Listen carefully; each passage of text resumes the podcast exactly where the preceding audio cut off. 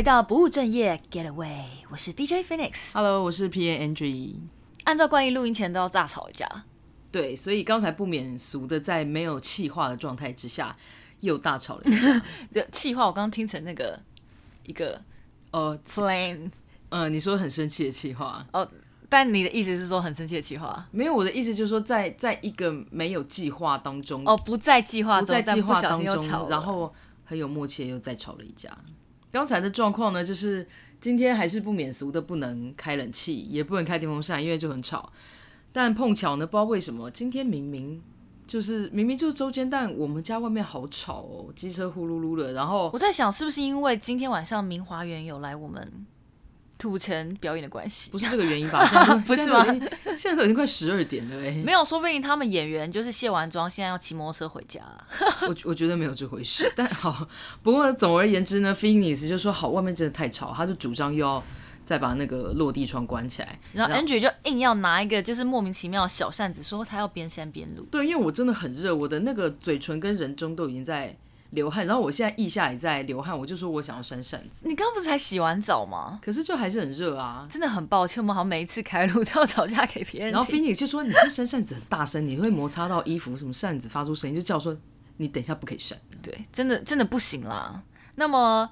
我觉得蛮妙的是啊，我们上一集就讲我们宿醉的经验嘛，嗯哼。但你有你知道有多妙吗？就是小 S 徐熙娣她的 podcast 最新一集也在讲宿醉，小 S 也有 podcast。对，那我我好，我的目的不是要宣传他的节目，但是呢，我就觉得也太巧了吧。那他讲说他宿宿醉怎么样？就是说被他女儿看到，然后他觉得蛮蛮好笑的。就很不应该啦，但是他就是觉得说啊，就是真性情，然后而且因为他家也是山东人啊，反正就是这样讲讲哦，他也是遗传他爸的酒量等等原因。少来，明明就宿醉还敢说遗传爸爸酒量？不是，你也是会宿醉的人呐、啊，真的恬不知耻啊！好啦，另外就是因为职业病的关系啊，我每天都会去看一下我们每一集的成效，但是我就发现，就是那个菜鸟的光环散去，好像这是不争的事实。前面两集就是效果有什么特别的光环啊？我之前是听说，就是新上架的节目，就是它排名都会让你比较前面，让你比较有成就感，嗯、就是有一个加权的计算方式吧。但是就可能你上开始节目更新了一两周之后就，就嗯，反正啊，重点就是恳请大家通勤、洗澡、闲来无事都请爱用我们不务正业节目，好不好？让我们陪伴你一下。感谢，感谢。那么今天在进入主题之前呢，记得要在各大收听平台订阅、收藏、分享、转发，并给予我们五星好评哦。哎，那今天我们的正题，因为前几哎，因为上一次就被宿醉给捣乱了嘛，因为我们就刚好前几天宿醉，嗯、所以就率先聊了宿醉议题。不过我们之前有预告，就是说我们今天就要回到我们原本计划的主题，就是呃，Phoenix 要谈一下他参加一个芭蕾舞比赛的一些准备的心得，这样。That's right. 那所以呢，现在有什么想要分享的吗？因为其实下个礼拜就要比赛嘞，是这个是这个礼拜，对，因为这个礼拜对我而言就是上个礼拜的下个礼拜。That's right。那总之，这个芭蕾舞比赛叫做 TBC 台湾芭蕾大赛，然后今年是我第三次参加。那一开始我要参加的原因是因为我刚开始呃跟着舞蹈教师一起表演的时候，第一次就是一个大失败。所以我就在想说，应该是我太畏惧舞台了吧？所以我就想说，参加比赛的话，就是磨练一下自己，不要怯场，就很像是你身上有个伤口的时候，如果你一直戳它，就那个痛就会麻木。那你为什么觉得第一次是大失败？你没有印象我第一次是大失败吗？我不记得第一次发生什么事了啊。第一次我跳的很烂呢，就不记得啊。哦，幸好，但代表没有很多人记得，但是是你自己觉得很烂，还是就是可能朋友也说，哎、欸，其实我觉得你。就刚好那次表现不是很好。嗯，我是不知道别人是怎么想的啦。但是就例如说，可能我练习的时候，我自己觉得嗯应该有八十分了，但是上台大概只剩六十一分这样子。所以一开始你是怎么知道这个比赛的啊？哎，有点忘记嘞。可能就是你知道我们的芭蕾 community 的资讯流通，应该就是都会知道有一些比赛吧。那所以前几次比赛的经验如何？前几次比赛的经验，你是？在引导我讲出，我想说，好像也是可以分享一下呗。哦，前几次就还不错啊，很很谦虚，很低调，很低调，很低调。对，那因为我们是成人学习者嘛，所以前两次我报这个成人组，然后前两次刚好，也不是刚好，反正就是侥幸。对对，对，对，有还是有幸，有幸啊，也很荣幸。很，你很会讲哦，你很会讲，有想过是不是？对啊，我没想过，就也很荣幸，就拿下，都拿了第一名这样子。哦、oh，back to back 哦。对，然后呃，我觉得第一届印象比较深刻，是因为那时候还没有疫情，所以第一届的时候还刚好有日本和香港的参赛者，嗯，然后实力我觉得都蛮坚强的。那第二届刚好就是疫情发生的时候，呃，所以。他原本的比赛是四月，后来延到了八月，等于又多练了四个月了。所以你真的有多练四个月吗？就真的含泪多练四个月啊，因为总不能不练吧。所以那你后来就是同一个舞马，然后就再多练一下，还是你中间有想过类似哎、欸、多了这么多时间，那你要不要做一些变化？不行，因为头已经洗下去，就只好一一路洗下去啊。那要介绍一下，你这是第三次比赛。的一些选择舞码的想法，或者是你觉得心情上跟前两次有什么比较不一样的地方吗？哦，我在就是报名截止的最后一刻选了那个 Donkey Hotel 唐吉诃德婚礼双人舞的一个 Kitsch Variation。那 Variation 呢，为这个比较不熟芭蕾舞世界的朋友们说明一下，其实就是俗称的小品或变奏，就是一个舞剧里面啊主要角色的独舞，然后长度通常就是一分半啊。哎，短的一分钟也有啦，然后长一点三四分钟的也有，呃，就是一个小段子这样子。然后我之所以会选这一条舞，原因是因为我自己本身就已经有一件就红色的旧衣服了，然后我就不太想要买新衣服，可能为什么呢？那你之前这个红红色的旧衣服是跳什么？我就就是我大失败那一次。那是我第一次穿这个衣服，然后我后来想想，就那个角色其实也不应该穿红色，可是当时就是不祥之福。对，不要乱讲，不要乱讲，我现在要穿这件上台，好不好？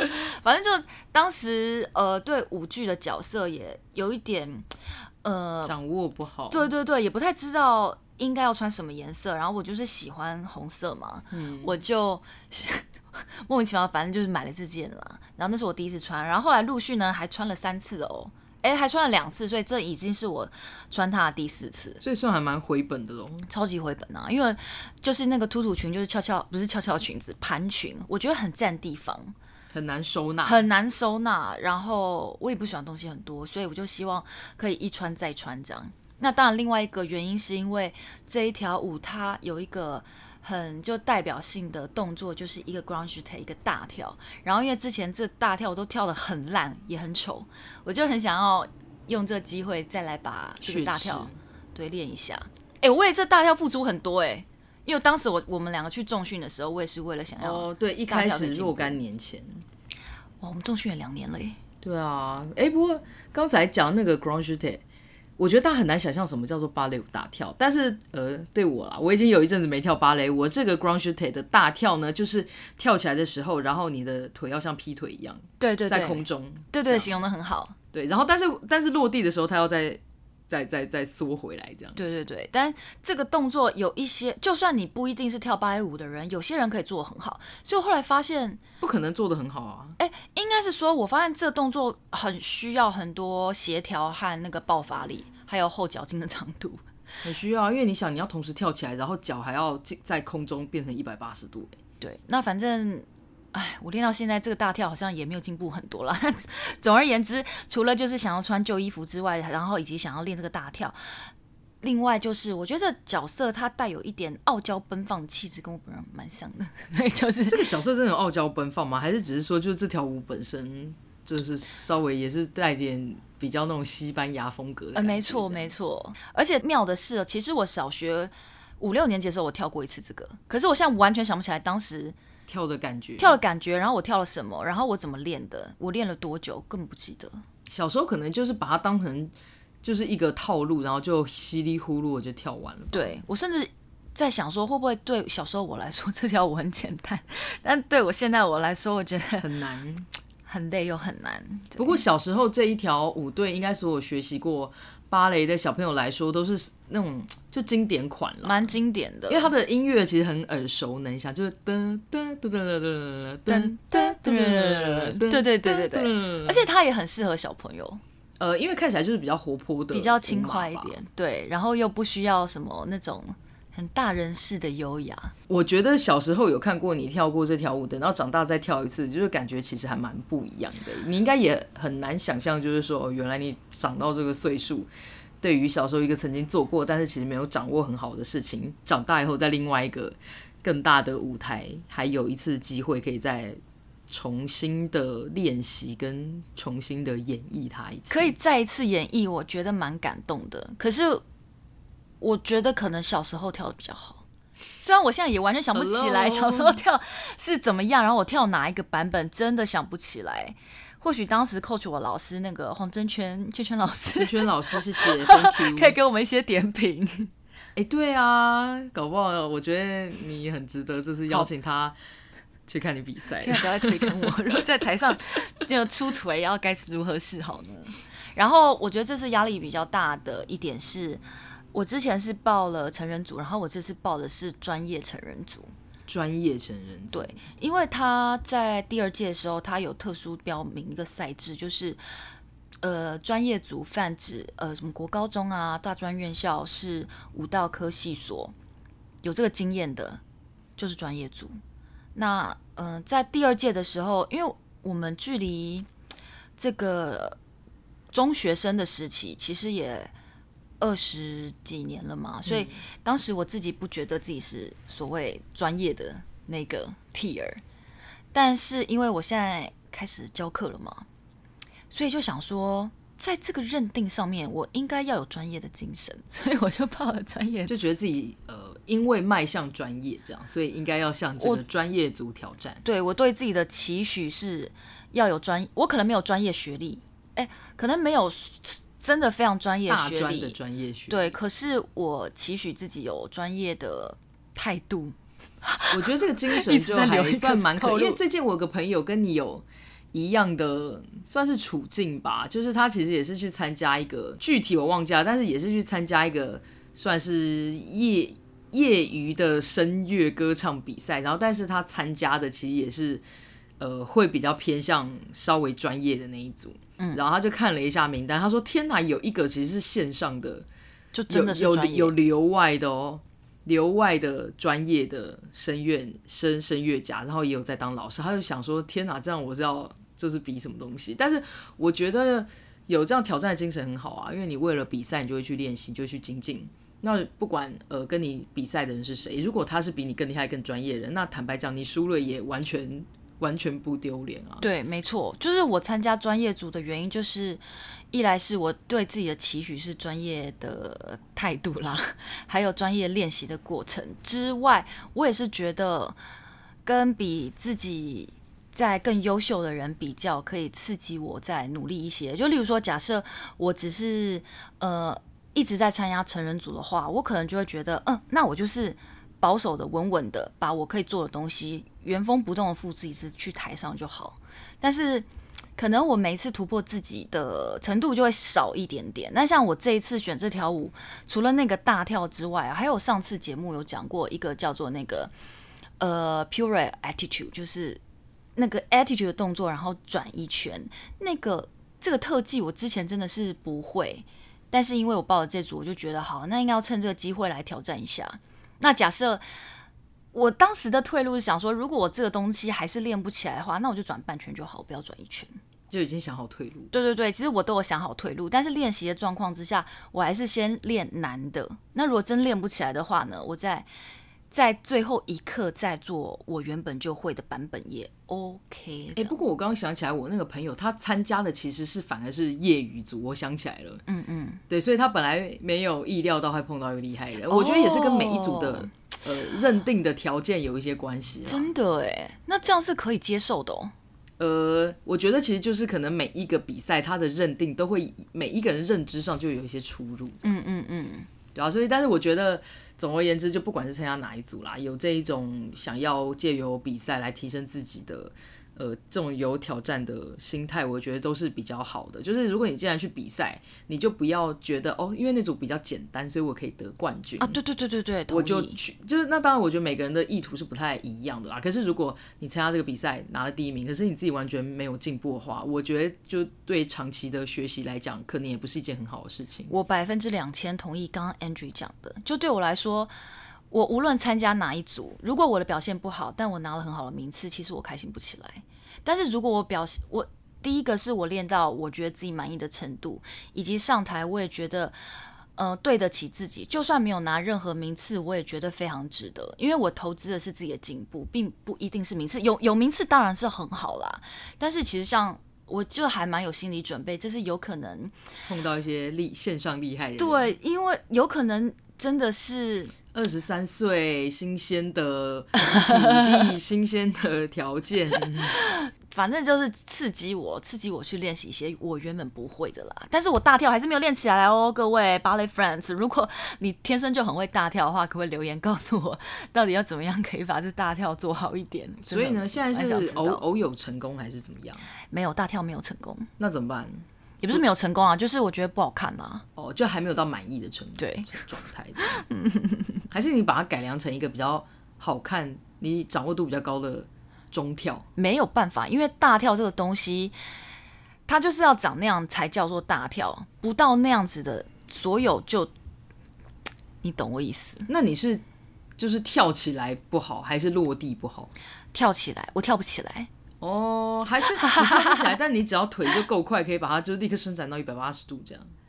就是没有办，还来不及伸展到一百八十度，我就落地了。哦，对，还是你就把它改良成另外一个动作好了。嗯，我现在就是试图还是把我能做的那个劈开的度数，例如说没有一百八，但是大概有一百六。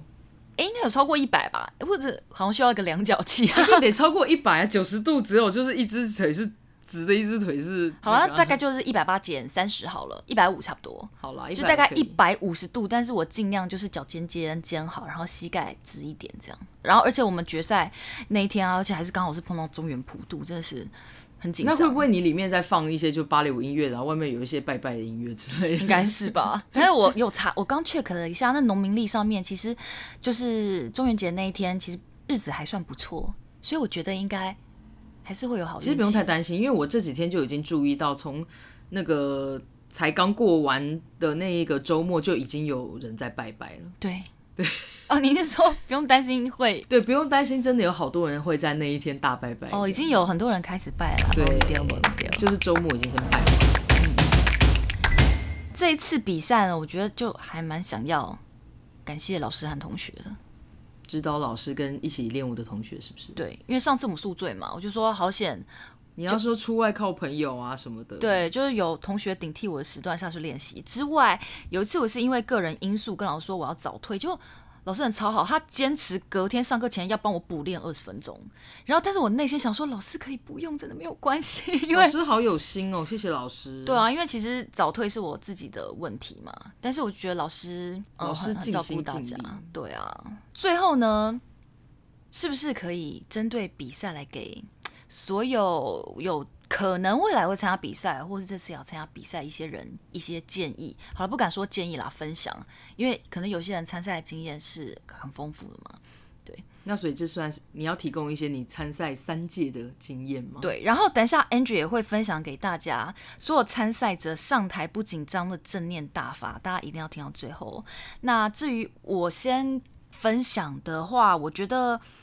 如果可以的话，每一两天就练一次会比较好。很密集哎，非常密集。因为我刚开始其实是一周练一到两次，但是近两周呢，我就一周练个四次左右，嗯、是不是真的很不务正业？就是因为我觉得 你与其一次练个一两个小时，还不如你每一天都练十到二十分钟。对那个 muscle memory 来说，我觉得最好。这个我同意，因为我平常在。打空手道，我现在在打，其实一个礼拜打两次。嗯，可是我最早最早的时候，其实是每个礼拜六早上打两个小时，但只打一次，但是效果比较不好，对不对？呃，效果不好原因是因为其实一次打两个小时很累。第二个呢是，呃，其实你会需要借由一些次数的复习，然后去熟练这一些动作，然后跟回忆一些重点。所以其实有的时候太密集，呃，应该说太密集在同一次，时间很长。效果其实也不会很好。那因为我像呃之前在慢跑的时候，我觉得也是类似这样，就是你顶多呃应该说是，如果你是经常跑，然后每次就跑个比方说三五公里的效果，其实会比哦你平常都不跑，然后但周末一跑一跑十公里，十公里这样，对，对吧？我觉得一来是就是说这个不不不太容易训练出习惯，因为你一次的要要投入的时间会让你觉得压力很大。没错。那二来是我觉得它其实就是一个呃累积这样。对，就像你一天要吃三餐嘛，但你三餐不能在一次同时把它吃下去。然后所以呃有的时候次数多一点是会有某种练习的效果。对，因为除非是你是很密集的要训练什么肌力啊。嗯嗯嗯，什么的，那我觉得那是另当别论，这样。对，就是你可能因为有一些东西，你一次可能至少要十五到二十分钟或三十分钟，它才会开始刺激到你的肌肉。但总而言之，我就觉得就那个肌肉记忆的效果来说啊，就是尽量可以每天都碰一下，每天都碰一下，一到两天就练一次，就算只有半小时也好。然后另外就是我觉得这个有助于。肌肉记忆之外，还可以优化你的音乐性，因为我就是很在意我的动作能不能把那首歌跳出来，就是看的人可不可以他把耳朵捂起来，用看的也看得出来我在跳什么歌，嗯，也可以看得出旋律和拍点的质感，对，和音乐的质感，所以你每一天都要去听那个音乐，你就会发现那个音乐变慢了。你就音乐你可以听出更多细节，没错。但是一开始你听就是会觉得哇，这音乐好快，好快，好快，然后所以动作都会糊在一起。但如果你每天都听个十次的话，你就会发现哦，这音乐中间的那个距离变宽了，然后你能做好的细节会变多。嗯嗯，就是我觉得每一两天练一次的好处。然后另外第二个，我建议是每一次练习都可以录一下影片，然后检查哪里不好看。并且去修改动作，像我就是从第一次练到最后一次，现在我整条舞有很多细节跟第一次练已经不太一样了。不过我觉得录影这个在舞蹈的圈子好像非常的普遍呢。哎，你们合唱难道不录音吗？呃，合唱有的时候会录音，但是像比方说我们空手道就完全没有在录音。嗯，所以其实我觉得对于舞蹈来说，我我在想是不是因为其实有一些学舞人会。就是比较想说这个是可以 po IG 啊，或什么的，但也比较像是一个空余的概念。不是，我跟你说，如果没有要比赛，其实我也不会录影啦。是吗？对啊。但我觉得、哦、有啦，之前有，之前有。我觉得这是个好习惯，因为你自己感知自己的身体跟呃他被拍下来的感觉很不一样。对，蛮不一样的。所以我就借由这样，我修改了很多。例如说，我觉得这个角度做起来比较不好看。或者是呃，我可能原本是做 PK 上去了，后来我改成 chassé 了，或原本手在上面，后来改成在下面，反正改了很多地方啊，七八个应该有吧。然后改完之后，我都觉得还蛮满意的，是好事啊。因为我记得我之前有一次，呃，空手道快要考试的时候，其实教练我忘记是老师还是教练，有说哎，把它录起来这样。我录起来看就觉得，嗯嗯呃，这个跟我想象中很不一样。对。就跟就就跟大家想要练口条一样啊，就你想要练口条，就把自己录下来是最快的，你就知道哦，我讲话这么太歌哦，或什么之类的。对啦，所以我觉得呃，不管每个人对自己的身体的感知程度怎么样，去录音啊，或是录影，算是一个不错的检视自己学习成果的一个方式。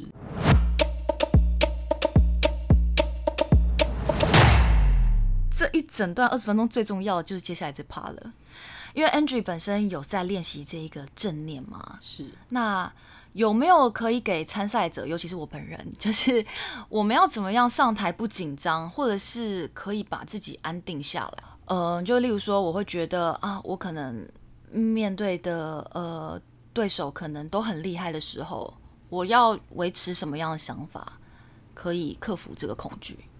其实我觉得在比赛之前想东想西是蛮正常，但只是说在比赛的，比方说前半个小时、一个小时，其实你再去担心这些已经没有什么用了。所以我觉得就是在正念里面有一个很重要的心态，就是说有很多事情其实就是只有呃你跟这件事情，还有你怎么解读这一件事情的关系，那其他那些因素都不太重要，像。呃，你在比赛之前，其实你要去担心，哎，其他人比厉害，或者是呃，今天评审有谁，或者是有没有人在看你，其实这些都不重要。坦白讲，这些跟你自己跟这个舞台跟你的练习的表现，其实都是不相干的。这样，那所以跟大家分享这个正念的练习啊，就是说你可以在你上台的，呃，我是建议可能在类似你快要上台半个小时，就因为你可能会被抠到一个准备的地方嘛，嗯，所以你被抠到准备那个地方的时候呢，就是你这个时候脑袋里可能会想非常非常多的事情，就包含。呃，你等下怎么上台啊？或者你前前前后后有谁啊之类的？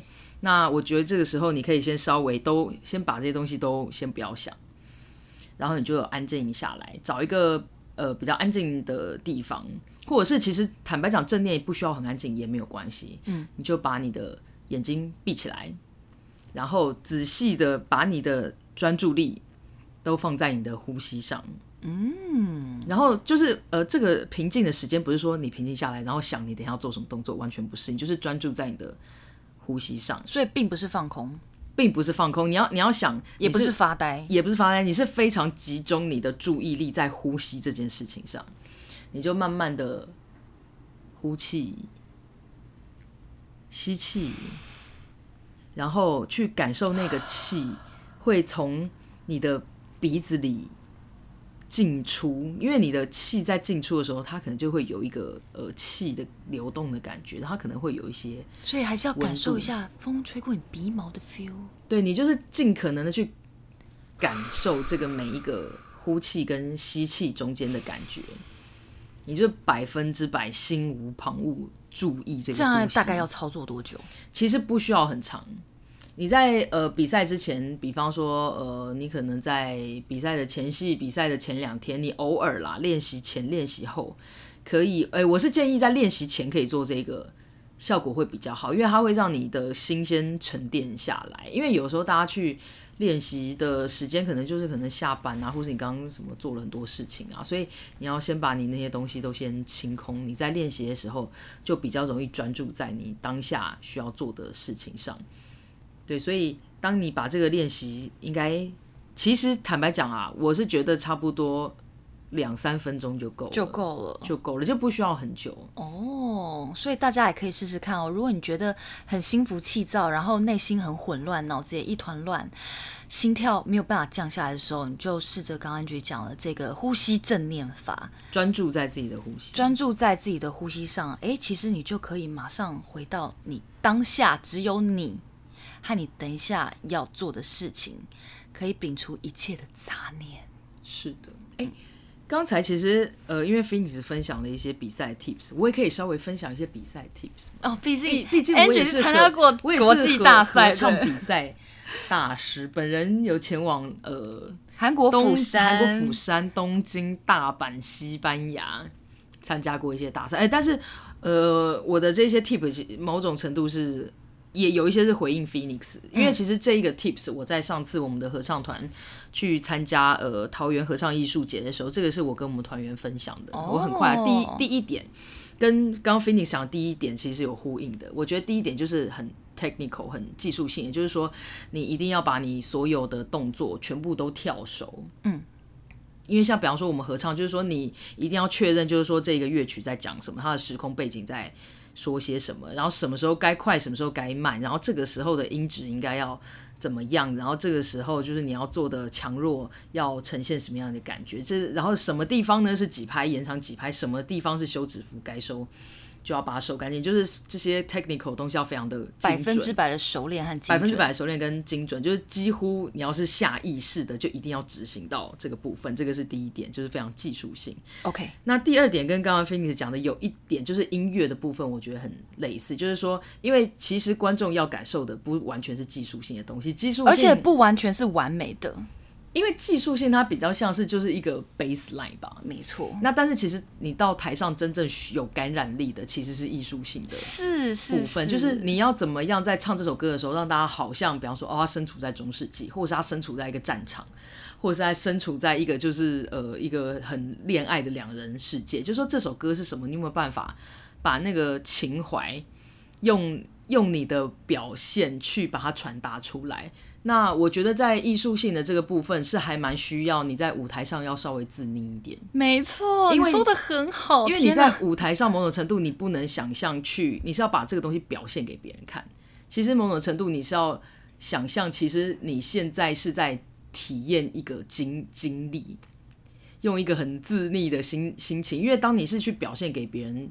看的时候，就某种程度这个东西就会有一点造作跟讲气。哎、欸，我觉得你的经验不愧是比我多哎、欸，因为对我来说，比赛我能够不要跳错，不要出错，把它整个执行完，还没不一定要跳得好哦。那跳了没有出彩，我就已经觉得阿弥陀佛了。但是可以的话，真的就是要像 Angie 刚刚这样讲的，就是你要能感染台下的人。借由跳给自己看，借由唱给自己听，让自己骄傲，让自己唱，觉得自己都感动，快要觉得落泪了。嗯，所以在台上其实可以在可以再自溺，可以再多。我觉得在台上绝对要自溺。呃，当然说人家说你在台上一定要保持一个很理性的头脑，可是你的感情是。呃，必须要有一定的自溺感，你才有你才有办法是呃比较真诚的去感染观众这样。嗯、那我个人认为第三个呢是非常之重要，是唯一你有比赛过很多次的人才会有这个心得的，就是呃前一天跟当天的自我管理。哦，就是某种程度，其实你对于那一天你要做什么事情，其实你要稍微先想好，就比方说几点到几点你要做什么，几点到几点你要干嘛。然后你要呃，在不同的时间，你要保持自己一个相对平稳的心情，然后知道就是说，哎，你现在该休息你就休息，如果现在该类似复习你就复习，该吃饭你就好好吃饭，而不要让一整天保持在一个很浮躁的心情啊，例如早上等朋友，然后呃两人在讨论什么，今天有谁来比赛，谁发生什么事情，然后拍照，然后跑来跑去的，然后可能吃饭又在想动作，然后想动作的时候又在吃饭，就是把很多事情混在一起。因为其实当你心浮气躁在做这件事情的时候是非常耗体力的，所以为什么要我我们为什么在练习正念原因，就是因为。呃，你当你很专注在单一事件的时候，这个时候你的脑消耗能量的状态是最低的哦，所以你在做这件事情会保留比较多体力，品质也会比较好。所以呃，我觉得最后一个就是说，当你在比赛那一天，最重要其实是你的自我管理，这样。所以照理说也不应该会有什么突然忘记带东西，或是要迟到这回事。对，因为这些东西你都应该要先想好。计划好，沙盘推演好这样。哦，应该就例如说收书包前一天就要收好，然后也不会有迟到这回事，因为你可能在算计算时间上面就要计算，把有可能迟到的风险也算进去，对，然后当天就是切记不要毛毛躁躁，然后跟朋友一直在那边讲话聊天呐、啊，什么嘻嘻哈哈或者拍照，因为其实这些事情非常浪费体力。拍照是不是？好，我记起来了。呃，因为应该说是这些事情，大家可能会觉得是休闲，但是实际上。呃，这一些这一些小小事情，在比赛当天是最耗体力的。嗯，哇塞，我觉得你把我没有想到的全部都都讲到嘞，真的是很棒。我也要笔记一下，就是赛前的自我管理真的是非常重要。所以你你当天可以多一些时间来感受一下你现在在做的事情，你是不是就是呃专注在这件事情上，然后比较少一点就是。看东看西，然后聊天啊，这种事情，你可以感受一下。那你当天的呃，快要到比赛的时候的体力跟你的专注力是不是会比较好？刚刚就是我们这一集分享这个我本人第三度挑战 TBC 台湾芭蕾大赛的一些过程。然后刚刚 Andrew 也有分享，哎，个他这也是这个多次国际合唱大赛。的参赛者之一啦，就是跟团体一起去嘛，所以也分享很多蛮珍贵的建议。那亲爱的这个我们的合唱 friends、芭蕾 friends，呃，无论是音乐性的比赛啊，或是舞蹈性的比赛，有什么建议想分享给我们，或你有什么问题，都欢迎留言告诉我们哦。好的，那我们今天的第二趴呢，我们的每周一物。虽然有点跳痛啦，但不会。哎、欸，你你分享这，我还有去查，我我觉得也跃跃欲试。哎，那我先来分享我的好了，对因为呃，坦白讲，我今天要分享的这个东西，我自己还没用过。哦，你还没有用过？我，我还想说，你是不是用过？这是美无法出品的，叫做卡乐福泡泡染 （Colorful）。哦，Colorful，它只是 Colorful。然后，因为我现在的头，因为我原本有染发嘛，但是因为我后来就是剪头发剪，我大概剪了两次，染发的地方就已经快要固定了，呃、没没了啦。嗯。然后我那天就发现，哎，我的同事我就觉得，哇，他他染发，而且就看起来很显色，很显色这样。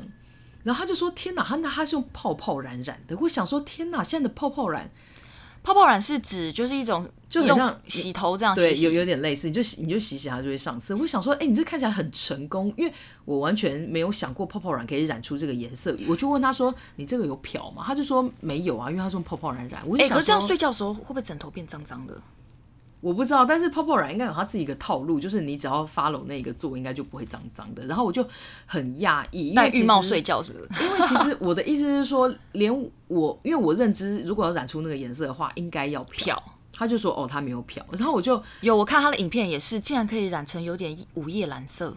对，然后他就说哦，他其实有试过很多，他最后就是推荐这个美无法的卡乐福，嗯，泡泡染，大家应该查查类似美无法，然后加个卡这样，因为乐是欢乐的乐啦，福是泡芙的芙，哦，然后他说，因为他其实之前有用过别的啊，就觉得就是呃其他的。呃，上色好像也没有这么好，然后再加上他觉得其他有一些用起来就蛮刺激性的这样。哦。然后这个东西开价有卖，我觉得超便宜，就大概两百块不到吧。所以我就觉得啊，天哪！那我下，因为我想要尝试泡泡染已经想了非常久，所以我就打算最近就是去我们最近去去屈臣氏啊，然后买个什么。下次会跟家人们回报我们泡泡染还是怎么样？你刚问一下是不是因为我擅自称我们的听友叫家人？有刚想说哪一个家人？因为我们两个是乱世佳人啊 的 Charles，我想说，一直想说要给我们的听友取一个名字。哦，你是暂定的，暂定的哈，暂定的是。你说像防弹少年团的就叫阿，就叫阿米，对对对。真的，那那为什么不先跟我商讨一下？对，我我就知我就知道他一定会在那边。好好换我了，我的每周一物呢，就是呃。那天我去那个北流看演唱会的时候，就是不知道为什么突然就觉得啊，我是不是要鼻塞了？就是觉得好像呼吸有点鼻塞。你又偷哭？没有没有。然后我就想说啊，那我其实随身有带一罐百灵油，就是滚珠瓶的。所以呃，我平常都是去滚蚊子咬的地方。那天就是在我的鼻孔滚一滚，就觉得啊，like heaven，觉得啊好清新哦，这样。对。然后其实我之前有一阵子也蛮常会去买那个薄荷脑。嗯，就是薄荷棒啦，然后常常在鼻孔附近转一转，这样后后来就没没有买了啦，因为我觉得那个薄荷棒很很容易就断掉。可是哎、欸，很久就是没有做这件事，我还是觉得哎、欸、很舒服哎、欸，尤其有时候天气热，你会觉得精神不好，心烦气躁。对，然后你就稍微点点在那个很舒心，鼻子周围很舒心。然后我刚刚在查薄荷脑的时候，我还问我妈说，哎、欸，妈妈为什么薄荷脑后面是加一个脑字？你有没有想过这个问题？那为什么樟脑要叫樟脑？不知道。我觉得脑可能是一一种，就是它被萃取出来的精华物之类的。叫脑是不是？但是妈妈的答案跟你不一样哎、欸。她说可能是因为樟那个薄荷就是会在太阳穴，才不是用在大脑附近，所以叫薄荷脑。才不是嘞！哎、欸，如果有人知道到底为什么会樟脑和薄荷脑后面加一个脑字，可以告诉我？我觉得很。很不了解，但我同我同意百灵油、万金油这东西真的很很棒。就像我前几集介绍那个去渍笔，就是当你有这个东西，就觉得很棒。对，真的。而且随身小物很值得携带。这样，有些人可能会习惯用精油吧，但是我当下就是觉得这个东西或者万金油也是可以。我就觉得空气很清新，然后整个那个热啊，还不舒服和烦躁和鼻塞一扫而空。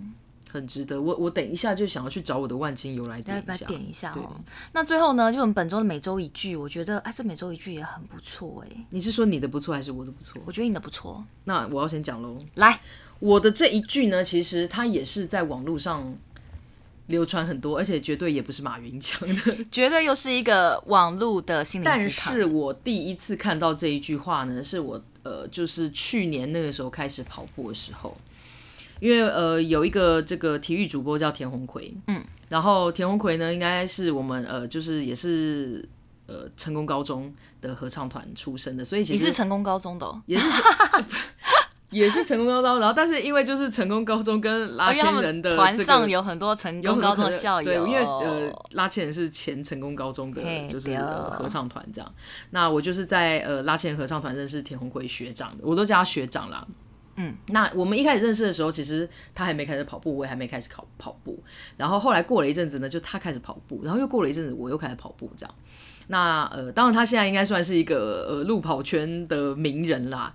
那我去年才刚开始跑步的时候，我觉得就是田鸿奎学长给我非常多的鼓励，然后他甚至就是呃我受伤，我应该说我那时候爬山受伤了，他有咨询，他还他还介绍我去、欸。你爬山一家什么时候受伤？